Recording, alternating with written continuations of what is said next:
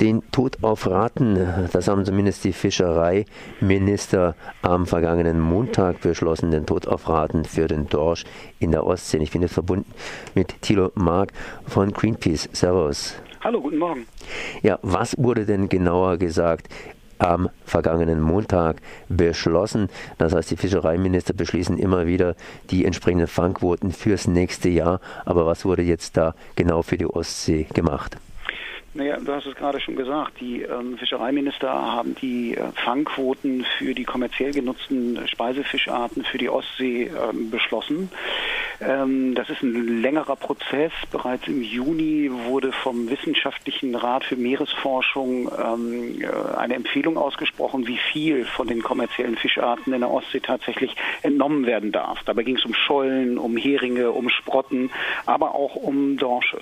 Und ähm, gerade die die letztgenannte Art, also dem vor allen Dingen westlichen Ostseedorsch, das ist der Dorsch, der für die deutschen Fischer am wichtigsten ist, dem wurde so mehr oder weniger ja letztendlich der Durchstoß verpasst, weil ähm, der Bestand ist so klein geworden, dass ähm, eigentlich die Quote im kommenden Jahr um bis zu 90 Prozent gekürzt werden muss. Und die Fischereiminister haben aber diesen, ähm, wiss, diesen wissenschaftlichen Rat nicht befolgt, sondern haben eine Quote beschlossen, die viel zu hoch festgesetzt wurde. Statt sie um fast 90 Prozent zu senken, wurde, es nur, wurde sie nur um 56 Prozent gesenkt. Und das wird letztendlich niemandem was bringen. Dem Dorschbestand wird es nichts bringen, weil der wird immer kleiner werden weil der Fischereidruck äh, nach wie vor hoch bleibt. Und den ähm, Ostseedorschfischern wird es auch nichts bringen, weil ähm, auch mit dieser höheren Quote gibt es nicht mehr Dorsch im Wasser zu fangen. Und letztendlich wird es denen auch nicht helfen.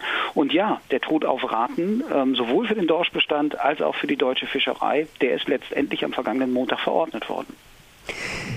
In der Ostsee gibt es aber noch die Freizeitfischer, habe ich mir sagen lassen. Mhm. Das heißt, die mischen da auch noch mit. Ja, das ist auch ein ganz, ganz wichtiger Punkt. Ähm, äh, weil ähm, die Freizeitfischerei, also die Angelfischer, da stellt man sich so vor, da steht einer mit seiner Angel irgendwo am Ufer und holt sich mal so ein, zwei Dorsche raus für seinen eigenen Bedarf und haut die sich abends in die Pfanne. Das ist aber gar nicht der Fall. Wenn man da ein bisschen genauer reinguckt, dann stellt man fest, dass die Freizeit- und Angelfischerei bis zu 70 Prozent dessen fängt, was die kommerzielle Fischerei in der Ostseedorschfischerei auch nochmal erzeugt. Und das sind jährlich festhalten bis zu 4000 Tonnen Fisch. Und dass das natürlich einen, ähm, einen, Einfluss hat auf den ohnehin eingebrochenen Bestand, das liegt vollkommen auf der Hand, das braucht man niemandem zu erklären. Und es ist jetzt das erste Mal so, dass auch die Freizeitfischer sozusagen in die Pflicht genommen werden sollen. Es soll Beschränkungen geben für ähm, Ostseedorsch, der, wie viel gefangen werden darf. Und das sollen ähm, nicht mehr als äh, fünf Fische pro Tag sein und in der Laichsaison nicht mehr als drei Fische. Und ähm, es ist auch gut so, dass das so beschlossen wurde, dass die Angler und Freizeitfischer in die Pflicht genommen werden sollen. Wer das aber überwachen soll, das äh, entzieht sich komplett unserer Kenntnis und ähm, ich habe auch noch kein wirklich gängiges Konzept dafür gesehen. Das heißt, die kommerziellen Fischer, sprich diejenigen, die damit Geld verdienen wollen, mhm. direkt mit Fisch, 100 Prozent und die anderen, die machen nochmal 70 Prozent dazu, dass es insgesamt gesehen sozusagen auf 170 Prozent käme und die kriegen jetzt die Fangquote zugewiesen. Ganz genau so ist es. Also die, die, die Fangquote wurde zwar gesenkt, aber es wurde nicht, sie wurde nicht weit genug gesenkt. Letztendlich ist damit niemandem geholfen. Ähm, zum Beispiel in Schleswig-Holstein braucht man für die Freizeitfischerei keinen Angelschein im Meer. Und es gibt auch keine Beschränkung, wie viel Dorsch man fangen darf. Und das führt dazu, dass es so Motorbootbesitzer gibt, die bis zu 15 Angeln gleichzeitig im Wasser haben und die holen am Tag bis zu 50 50, 60 Kilo Dorsch aus der Ostsee. Und ähm, das das nicht lange gut gehen kann bei einem Bestand, der ohnehin eingebrochen ist, das liegt vollkommen auf der Hand. Und da muss ganz dringend was passieren. Jetzt hat man beschlossen, die Freizeitfischerei einzuschränken.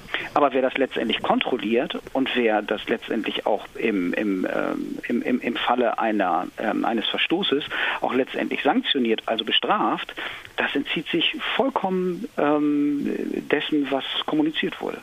Äh, Nochmal eine Rückfrage wegen diesen Freizeitfischern mit ihren äh, 50 Kilo. Ich meine, so viel esse ich nicht, so viel esse ich auch nicht mit der Familie. Was fangen denn die an? Äh, tun die die irgendwie einlagern oder äh, weiß man das nicht so genau? Naja, letztendlich ist ähm, entweder das, also es wird tatsächlich im besten Fall dann tiefgefroren und an Freunde verteilt. Ähm, in vielen Fällen sind dadurch auch, ich sag mal, kreative Vermarktungswege entstanden und ähm, so werden auch viele Restaurants und, und äh, kleine Fischimbissbuden an der, ähm, an der Ostsee ausgestattet. Der Dorsch, wo steht er denn eigentlich in der Nahrungskette drin? Ich meine, großer mhm. Fisch frisst kleiner Fisch und so weiter. Mhm. Und wenn da irgendwo was aus der Kette rausfällt, dann bricht die mhm. Kette zusammen.